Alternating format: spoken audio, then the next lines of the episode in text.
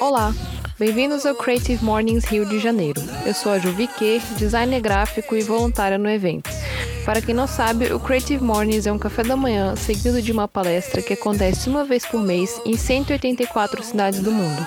Aqui no Rio, os eventos acontecem em um lugar diferente toda última sexta-feira do mês, às 8h30 da manhã. Para saber mais, siga-nos no Facebook, Creative Mornings Rio e Instagram, Rio de Janeiro, underline CM. O tema global para o mês de abril é games e o nosso convidado é o Zé Fernandes, um designer com lógica e retórica que tem uma relação de amor e ódio pelo design. No toque do Zé para o Creative Mornings, ele optou por fazer uma abordagem positiva do impacto dos videogames em nossa vida, e na entrevista com ele para o podcast, nós falamos um pouco sobre como o videogame influenciou a sua carreira como designer, sobre machismo e criação de jogos. Na descrição desse episódio estão todas as informações de contato do Zé.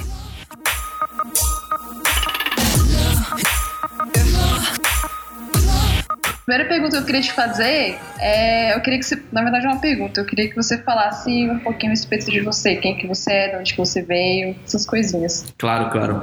É... Bom, meu nome é Zé, Zé Fernandes, eu sou designer e Esqueci.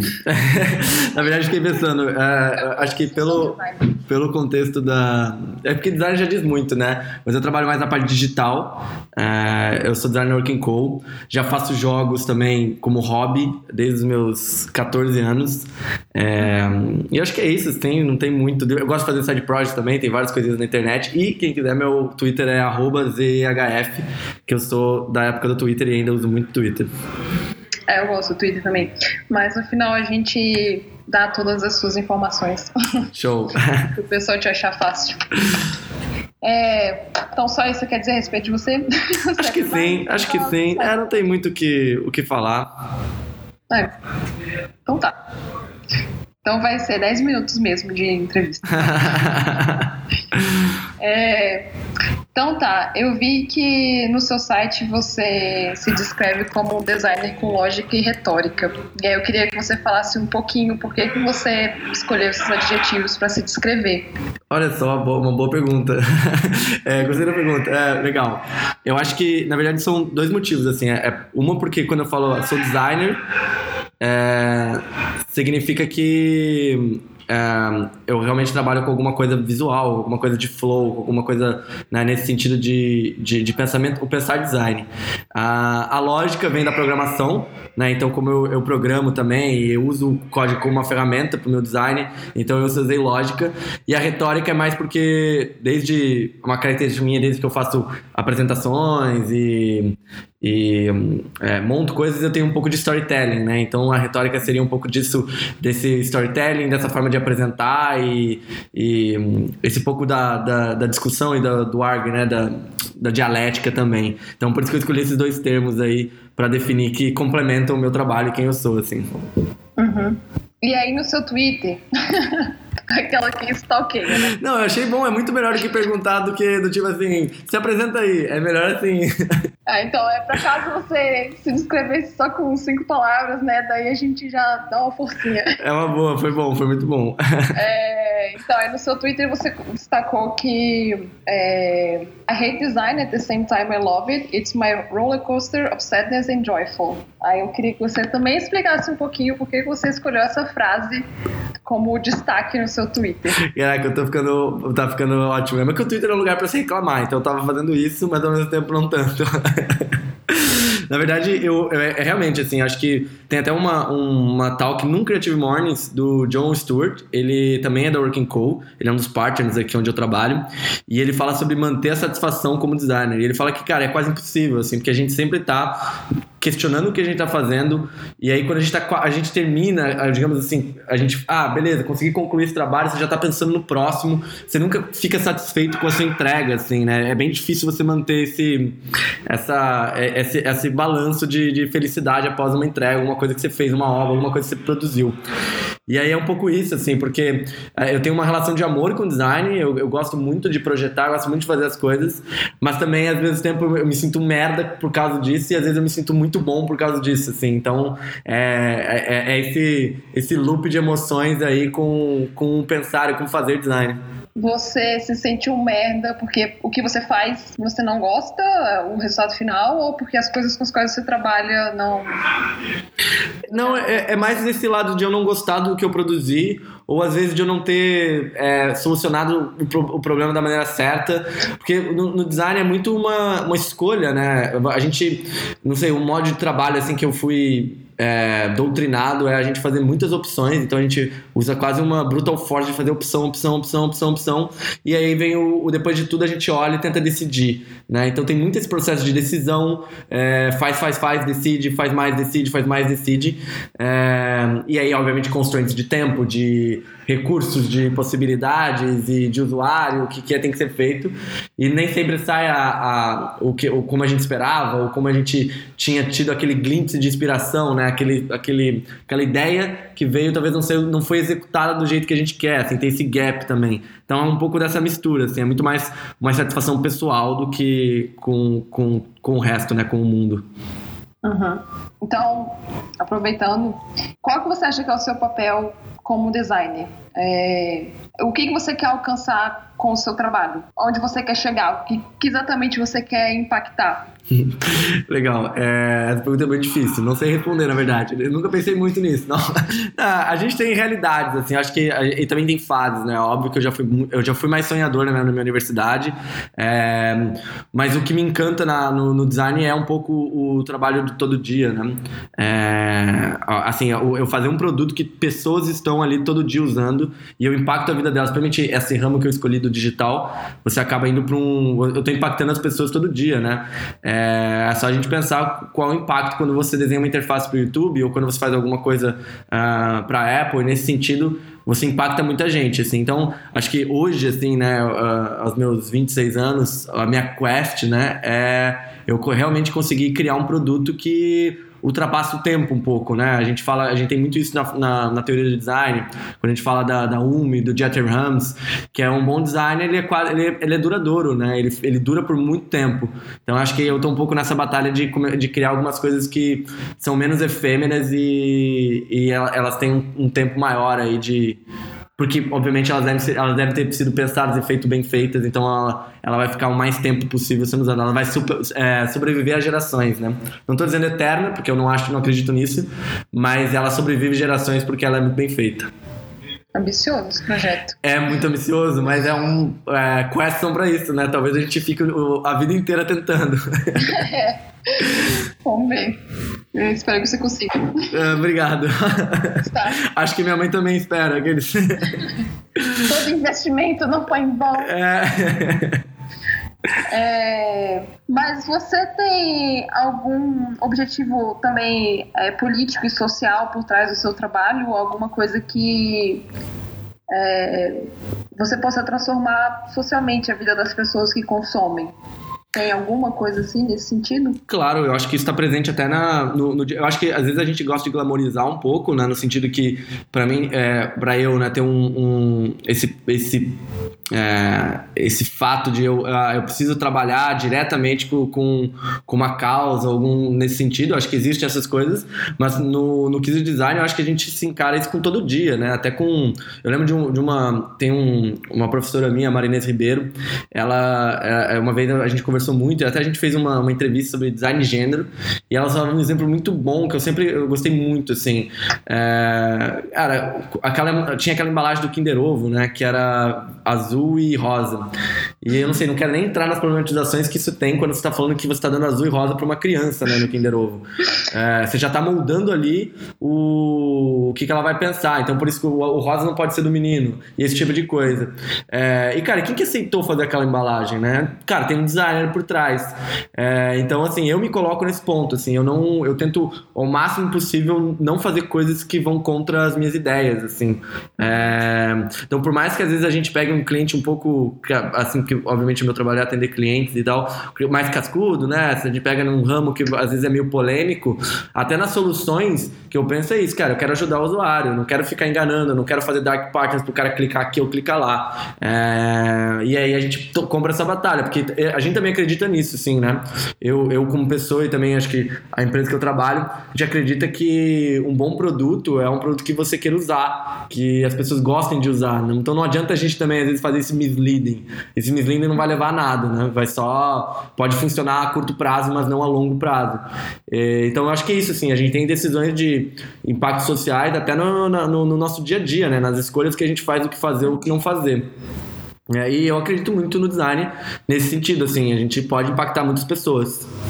Mas é, no seu trabalho, na empresa que você trabalha, então tem bastante é, flexibilidade para ouvir propostas, né? Diferentes da que já existem por aí, né? Sim, então, sim, com certeza. A, a, a, a, gente tem esse a abertura, assim, a gente cria produtos aqui é, e, e a gente tenta fazer o melhor possível sempre, assim, tem, não, não é uma, um, digamos, um top-down, né? Tenha que fazer isso, né? Exatamente. É, uhum. É. é um trabalho colaborativo e horizontal nesse ponto. E, e o pessoal que trabalha com você te apoia tipo, nas, nas, decisões. Se você quiser fazer uma embalagem do Kinder Ovo com as cores da bandeira trans, o pessoal vai falar, aham, legal. Ou eles vão falar, não, o cliente é muito, sei lá, com cabeça fechada, ele não vai querer. O pessoal, não, vamos, vamos propor isso aí, gostei. É, eu acho que é que eu, eu diminui um pouco, assim, porque eu, óbvio que eu não, eu não, o meu trabalho hoje não, não, não lida tanto com marketing, né? É, a gente faz produtos digitais em si. Uhum. Então eu não tenho esse tipo de diálogo e eu acho que também tenho a sorte de trabalhar com clientes muito bons, né? Que são cabeça aberta e que tem as posições também corretas, assim. Então, acho que é, tem um pouco disso, assim. Então, eu não tô nesse, nessa frente de batalha que provavelmente ela é bem mais complicada, que é, que é, por exemplo, marketing, visão de empresa, que também tem vários outros quesitos aí, né? É uma posição privilegiada mesmo. é, de propor coisas diferentes e as pessoas aceitarem. Não é todo mundo que tá com a cabeça aberta para isso, não.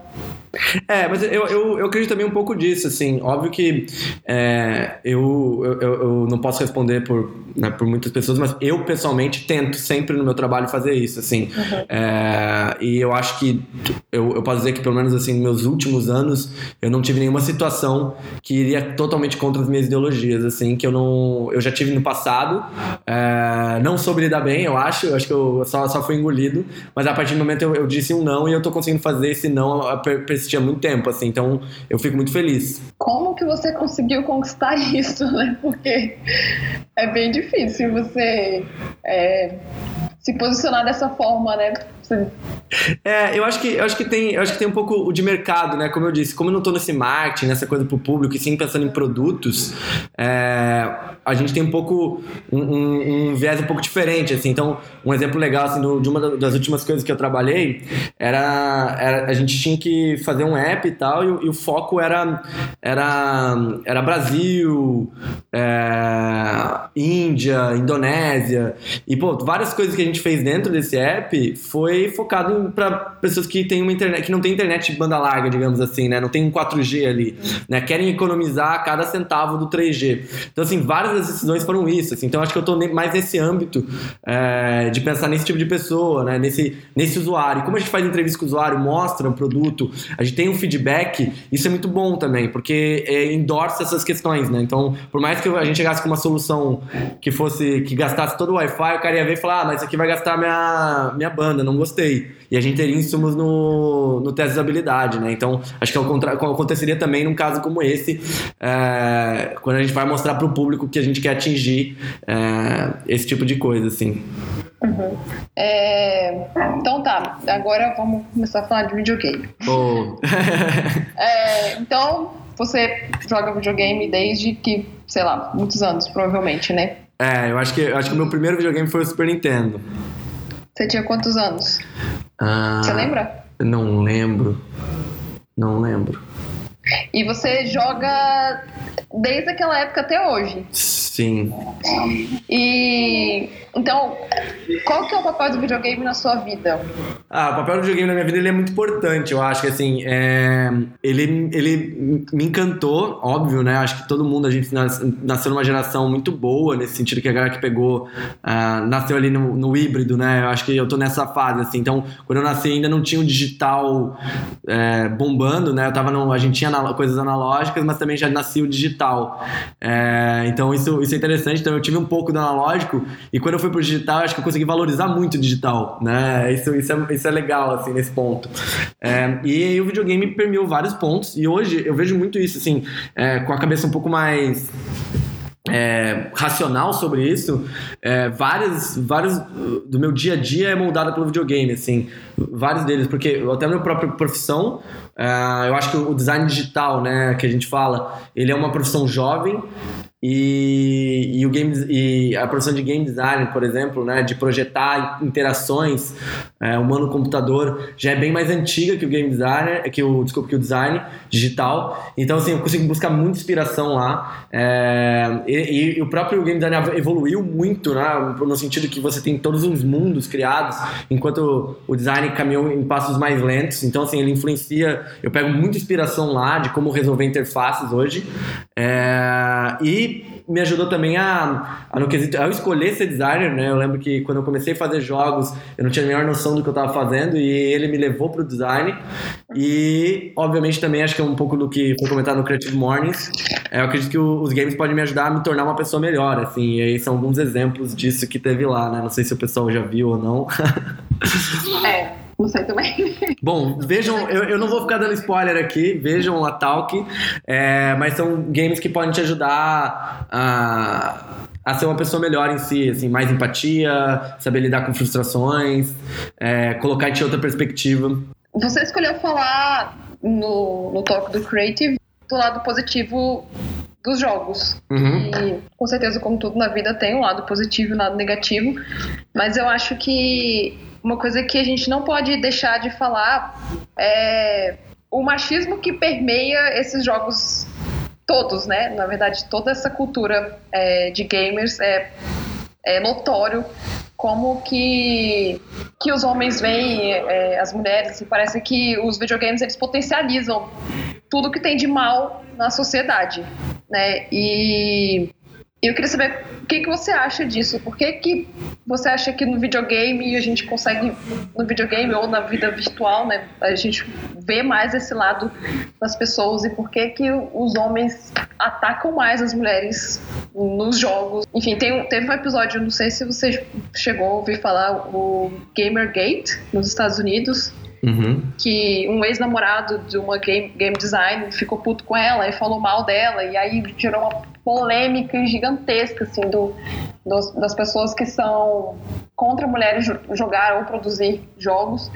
É, chegaram a perseguir a família dela, é, persegui-la, uma, coisa assim assustadora. O, o, poder que essa, essa massa tem para destruir a vida das pessoas, né? Então eu queria que você falasse um pouquinho sobre a sua visão a respeito disso. Olha, não sei nem se eu sou a, a melhor pessoa, né, para responder esse tipo de coisa, é, mas é uma pergunta super pertinente assim, é, é, é assustador e eu acho que eu, eu, não, eu, não, eu não tenho, eu tenho dúvidas se é, é, isso não se mistura também com o mercado de tecnologia, né? Eu acho que é, eu acho que se mistura um pouco com isso, assim, porque o game, os games ficaram muito relacionados à tecnologia, a, a essa cultura nerd também, é, que a gente também tem exemplos até na própria comunidade brasileira de é, de, né, desses grandes portais que também tiveram casos assim que você fala, caraca, a área de comentários deles é uma coisa absurda, assim.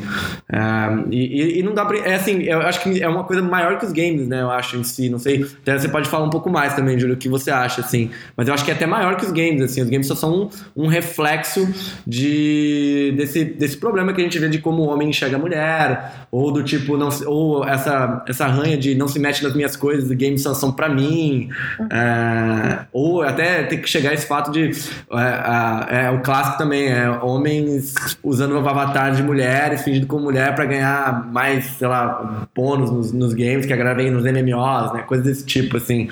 Acho que tem coisas assim que não dá para entender, assim. É, é bem Mas eu vejo que é um reflexo, né? Acho que os games não deixam de ser.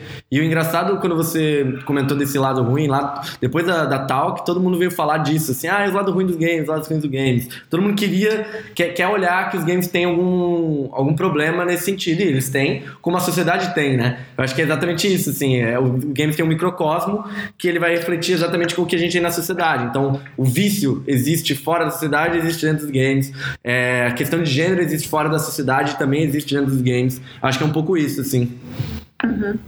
É, exatamente. É, é, o que você falou, é só um reflexo do que é o, a vida real, né? Mas a impressão que eu tenho é que tudo no universo virtual, é, as coisas se potencializam de uma maneira que é assustadora.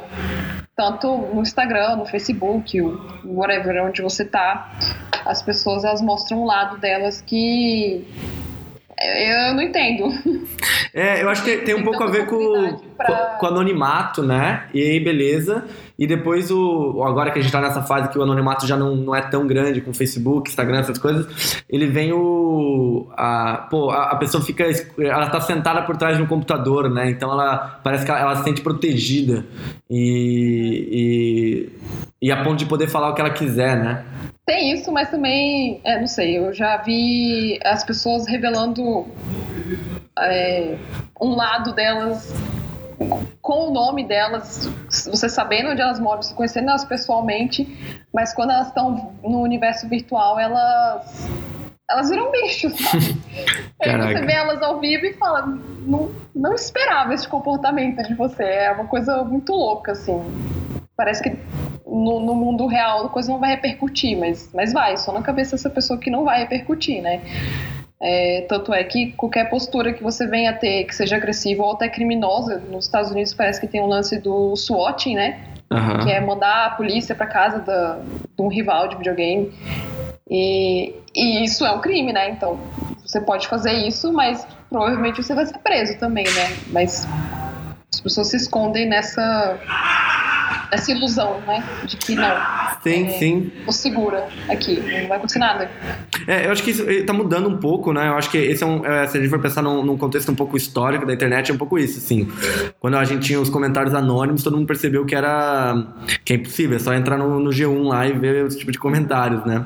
É, e aí começou uma fiscalização muito maior, né? Nesse sentido, de tentar também punir um pouco esses discursos de ódio proliferados sem motivo nenhum.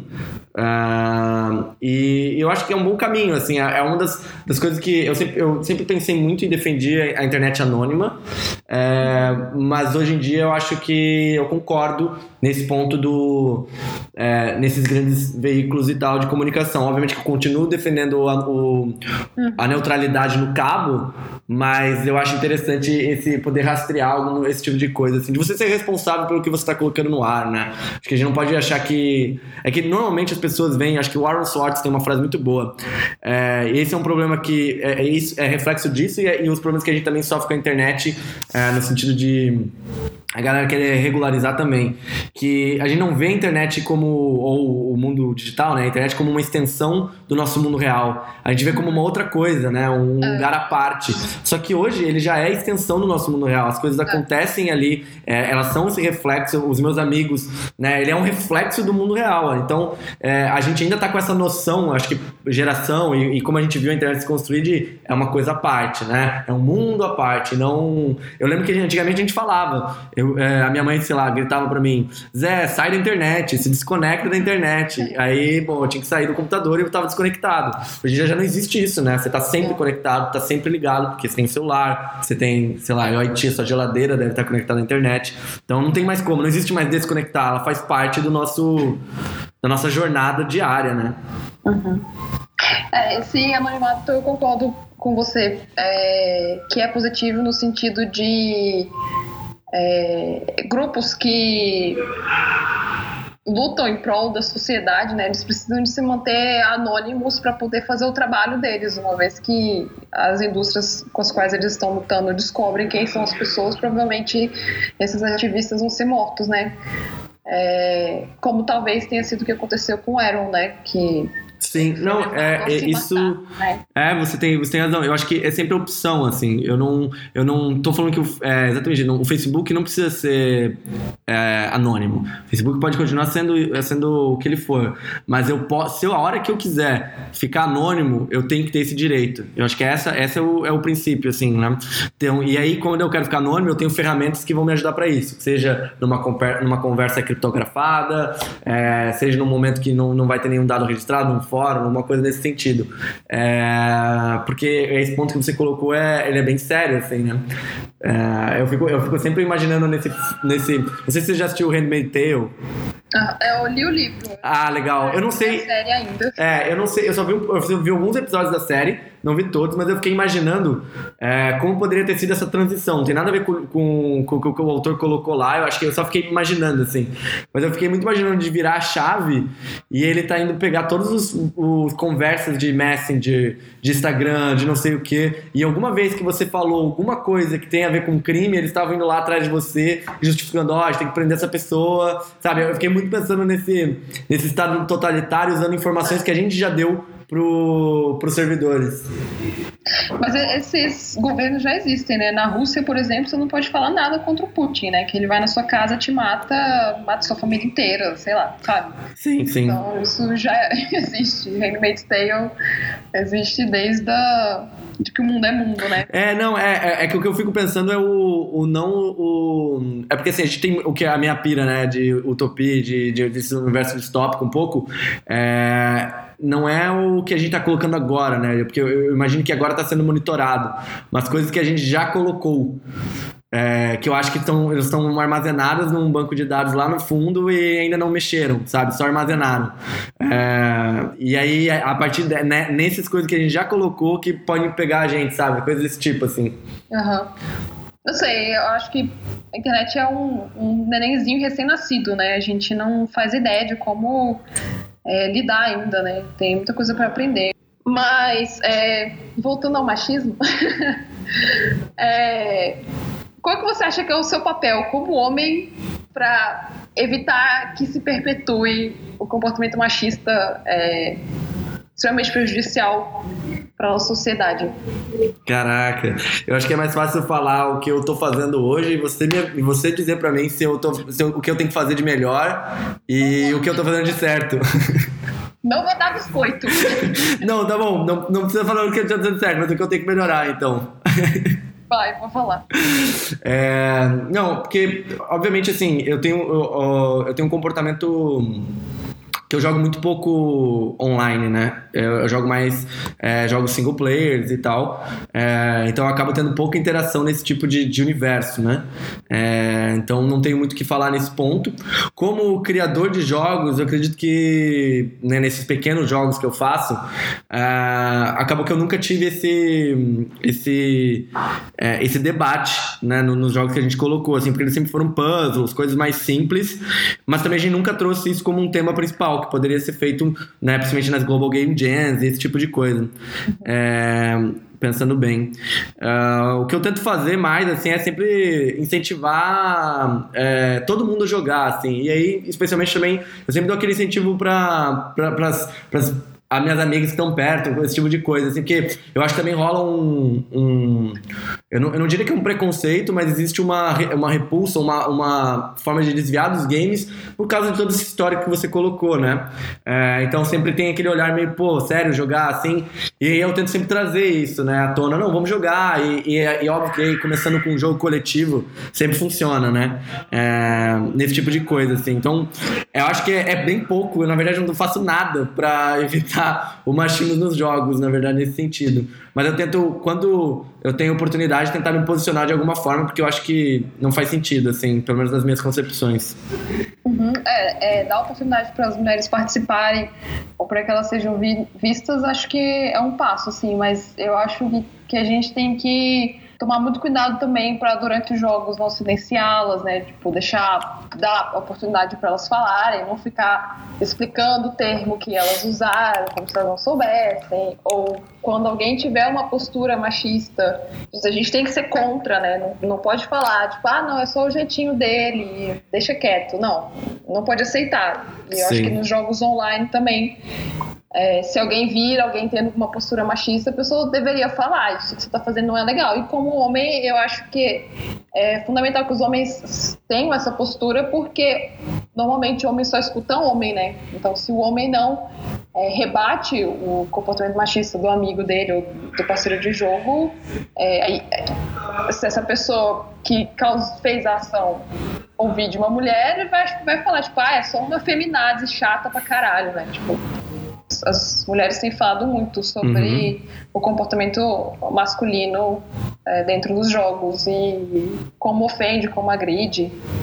Essa, né, é, muito é, eu acho que a gente está vivendo um momento também muito interessante para isso, assim, que todo, todas as indústrias, ou vamos dizer, sei lá, nichos, né, estão abrindo os olhos, né, isso está sendo bem interessante em, em vários pontos. Uhum. É, eu, eu acho legal também, mas eu acho que a gente tem que tomar muito cuidado também com a forma como essas indústrias elas raptam, né, o, o discurso para vender mais produto, né, é muito uhum. triste isso, eu acho.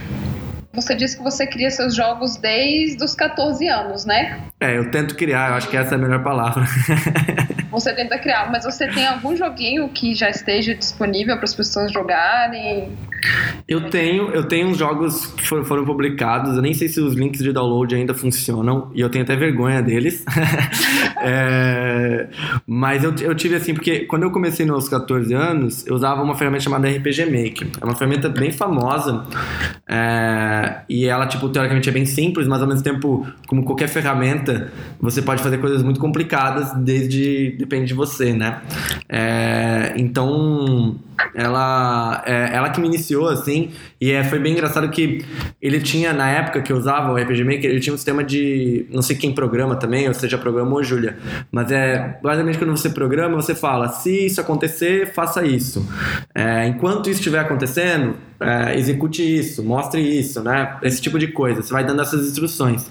E ele, e ele tinha tudo isso dentro dele, mas com é, você clicando e adicionando, era meio que o que a gente chama de programação por eventos, né? Então você clicava e falava assim, ah, agora eu quero colocar um C. Aí ele pulava para outra linha. Agora eu quero colocar um é, mostre diálogo. Aí ele já tinha essas coisas meio prontas, assim, né?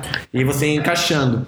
Mas ele tinha toda uma loja de programação. Foi aí que eu comecei a aprender a programar, porque quando realmente, né, eu fui estudar programação, fui entender, eu falei, caraca, eu já fazia isso no RPG Maker. Então, e foi muito mais fácil para mim, porque eu já tinha meio que essa estrutura, né? De entender o que uma coisa tem que acontecer depois da outra e tal. Então foi bem importante esse ponto. Nessa época eu era muito ativo em fóruns também, então eu participei, participei, fiz alguns jogos em equipe, é, tinha bastante coisas assim. E depois de mais velho, eu abandonei um pouco o RPG Maker, porque na época eu, eu mudei para Mac, ele só funcionava na época só para Windows, agora tem para Mac também. E aí a gente, eu comecei a participar das Global Game Jams. Global Game Jams são eventos que o mundo inteiro participa, global, é, que é dado um tema e aí as pessoas se reúnem em equipes e fazem jogos durante um final de semana e publicam. Não importa o estado que esteja, publica e é isso. Então são pequenos jogos, mas saem coisas muito legais. Assim, o ano passado é, eu, eu, só fui visitar, né? No caso, eu não, não participei com a galera, assim, mas eu fui visitar lá, lá em Curitiba, tem na PUC, sempre tem uma, muita gente participando, eles se reúnem naquele lugar. São várias equipes, e aí o tema era ondas. E aí eu fui visitar os dos meus amigos e tal, e pô, a, a, as ideias são muito boas, é ondas. Aí, sei lá, um dos meus amigos fez um jogo que é, você controla um micro um micro-ondas meio defeituoso que você tem que ficar usando as teclas para ajudar a girar a comida para não queimar de um lado. E era isso, com temas ondas.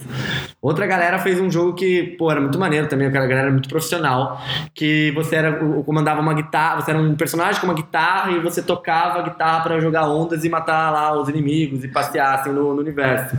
É, outra galera fez umas paradas com, com luz, né? Então, é, frequência de, de onda. Então, assim, cara, saem, saem jogos muito diferentes, assim, só com um tema tão básico. Uhum. É. É, falando do, do, lado positivo do videogame agora, é, eu conheço algumas pessoas que fazem jogo, mais jogos, é, jogo de tabuleiro. Uhum. E eu vejo que uma preocupação constante na cabeça de muitas pessoas que eu conheço é não criar um, um, uma competitividade entre os jogadores, mas fazer jogos de forma que as pessoas possam interagir entre elas para é, possibilitar uma interação maior entre as pessoas, para que elas se conectem através dos jogos e que elas também comecem a exercitar também é, como é que é trabalhar coletivamente, assim, todo mundo com o objetivo de sei lá, matar o chefão, não sei. É, então eu vejo que, que existe um, um lado também, não só de, de viciar as pessoas jogando e sei lá, você vai morrer em seven days jogando esse jogo e tal, mas é, existe uma preocupação das pessoas em criar uma coisa mais colaborativa, né? Eu acho. Não, eu, eu, super concordo. Acho que tem exemplos muito legais. É legal esse exemplo do, do board game que também, né? A gente tá falando de videogame, que é um, é. é um lado, mas tem esse lado dos board games que é, é, é, é legal essa ideia de juntar as pessoas, né? É, e, e, alguns jogos também fazem isso. Sim. Eu acho que a gente sempre tem essa, essas vitrines, né? Voltando um pouquinho para os videogames, mas você tem, você tem, óbvio, os jogos que são para viciar, né? Que usam táticas de, de vício, é, de, de reward, que é o que o Instagram faz, né? Não dá para o Instagram usa um modelo para te viciar nesse sentido, né? De você sempre ter um reward toda vez que você entra lá e você cria esse ciclo. É, não são bonzinhos, mas tem, os games também usam isso com, com um negócio de compra. Faça é bonzinho. É? Nada que o Facebook faça é bom. É, exatamente, eles são muito descarados, né? Nesse sentido. É, mas a gente continua aí, né? Achando eles ótimos. É. E, aí, e aí tem essa categoria, tem a categoria dos, dos jogos que, que, que, assim, que tem um compromisso comercial, eu digo, né? Mas esse compromisso comercial não quer dizer que eles só fazem coisa para vender. Eles fazem, tipo, jogos muito bons, muito fodas, mas sempre tem um interesse comercial ali por trás, que às vezes tem um cara de comercial falando, ah, faça isso, não pode ser tão arrojado aqui, vamos deixar mais simples, coisas do tipo do mercado, né? E aí você tem a categoria dos jogos indies, que aí abre também para jogos que foi um pouco falei da Talk, mas também que o pessoal comentou na, na área de comentar lá no, nas perguntas e, e papo aberto, desses jogos que a galera realmente pensa total focado na, em, em, passar uma mensagem de sustentabilidade ou de, de integração com pessoas. É, que eu acho que isso é muito interessante, assim, tem muito campo. Eu acho que o jogo é uma mídia que você pode usar para conseguir passar esse tipo de coisa. Então, esses jogos que usam interação entre pessoas, cara, é, é muito legal, assim, né? Você ter que ir lá, conversar, falar, sair um pouco daquele só, naquele universo imersivo, né? Uhum. E você acha que é fácil é, convencer é, indústrias a, a usar o videogame é, nesse sentido como uma coisa boa? Ou você acha que se você sugerir essa ideia, se você não falar, não, videogame é só para criança de 15 anos jogar e não vamos introduzir isso no nosso, no nosso produto, e, não sei, é, você até comentou no talk do Creative Mornings que a melhor forma de você é, ensinar é, o usuário a usar o aplicativo é através do jogo, né? Então, você acha que tem espaço para isso? Assim? Você acha que a indústria está aberta para receber os jogos de uma forma diferente, não seja só como entretenimento, mas também que possa ensinar alguma coisa? Tem espaço para isso?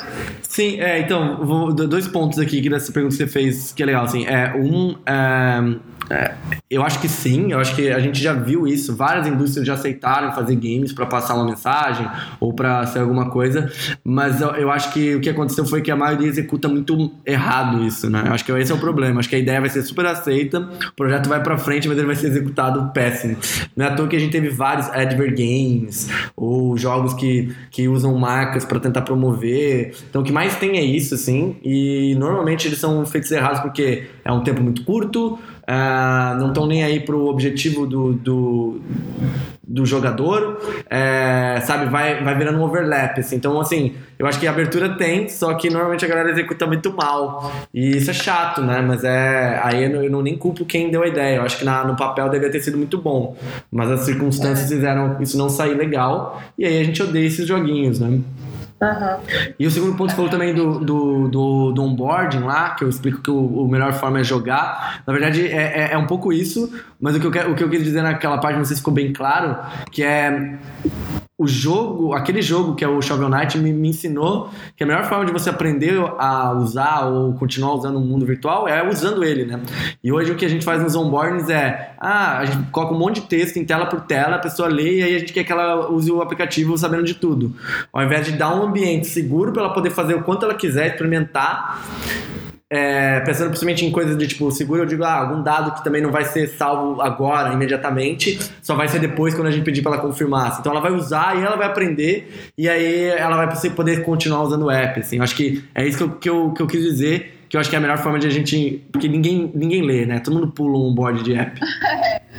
não dá, ninguém tem tempo, cara, sério. É, não, é desnecessário. Você vai colocar. E você nem sabe, você tá querendo ensinar uma coisa pra pessoa, sendo que ela nem materializou o que vai vir. Então, assim, você tá só, tipo, no, no campo abstrato, falando, ah, você vai ter que clicar aqui, que vai ver coisa. O que, cara? Eu quero entender o que, que isso acontece aqui.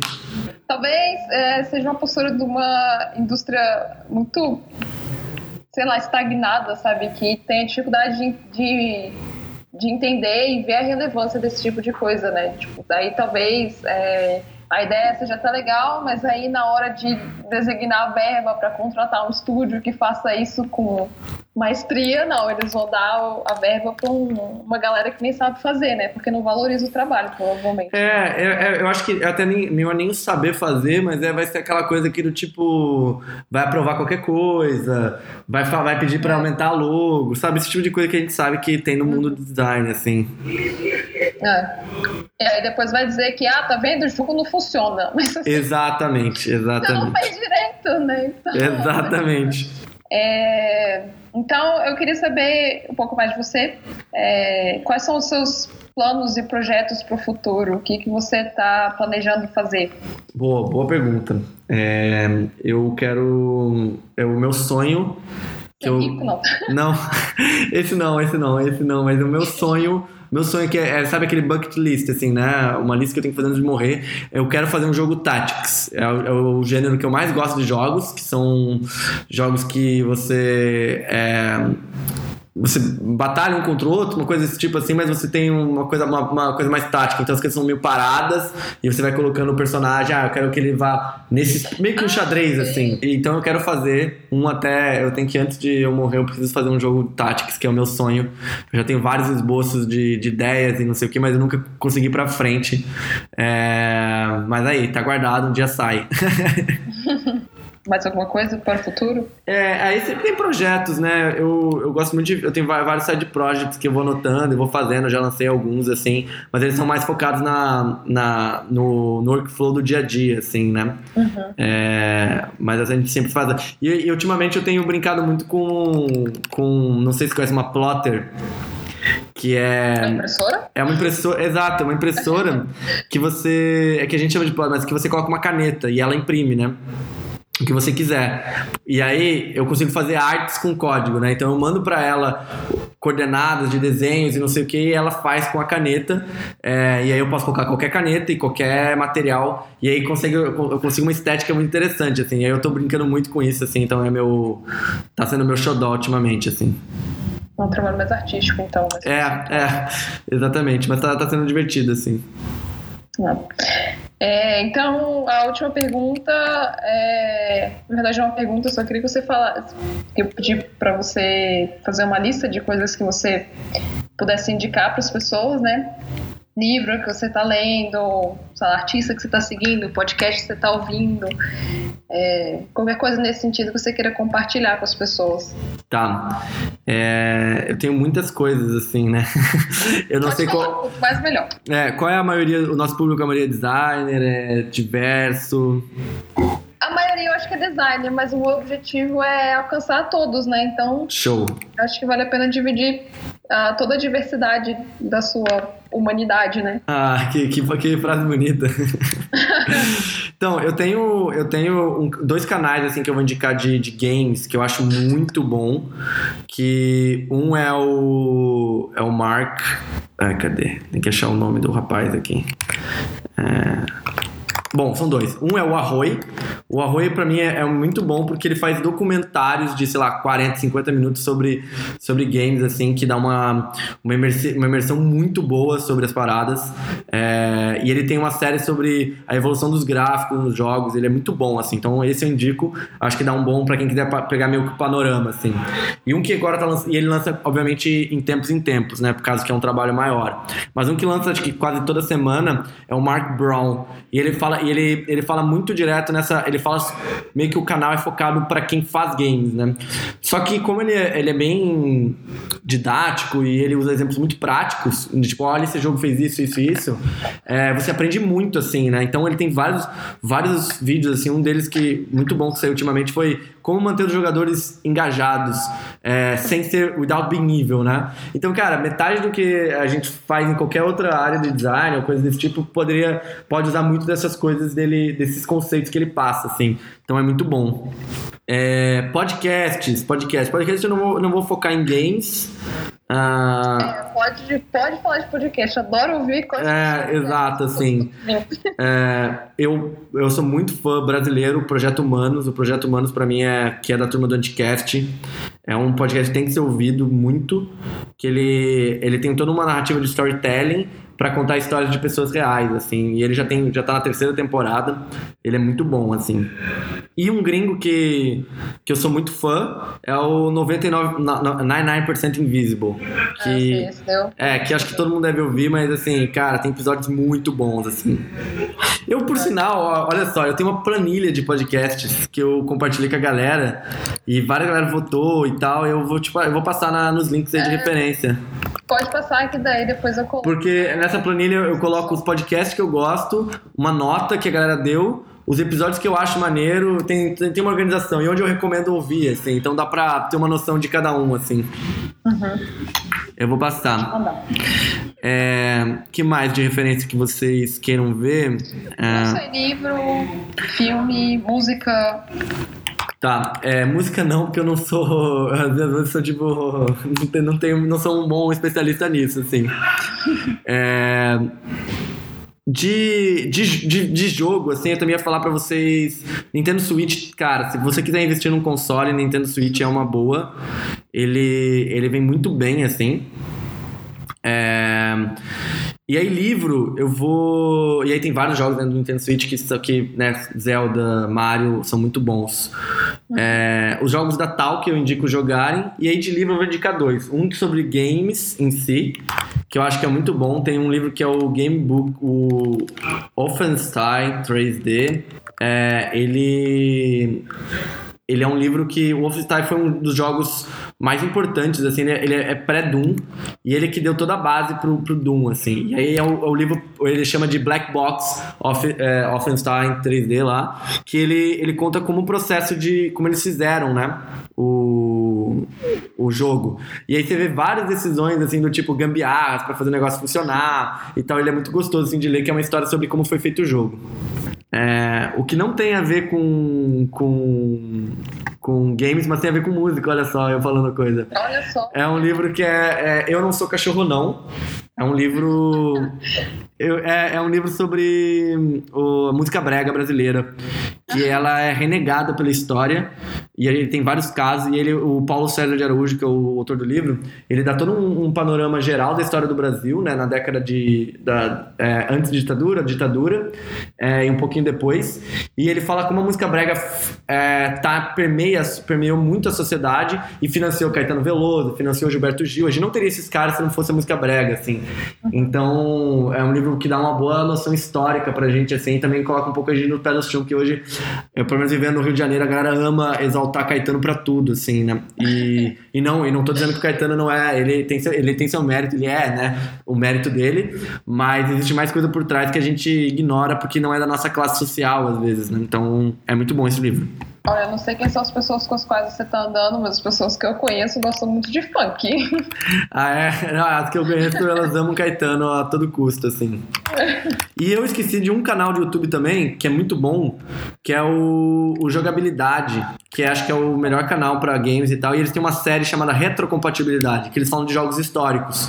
E eles dão todo um, um porquê daquele jogo, qual a importância dele. Então, toda uma visão, né, digamos, espacial, cara, é, é imprescindível ver, porque é muito bom. São isso. Essas são minhas indicações. Foi mal, são muitas coisas. Não, pode ir falando. Não, não, acho que tá bom. Senão. Ah, é, tá é ruim porque senão ninguém vê nada, né? É melhor deixar nesse. deixar nesse mistério. Então pronto. É, aí depois eu coloco o link de tudo e o nomezinho de tudo na descrição. Uhum. Então é isso.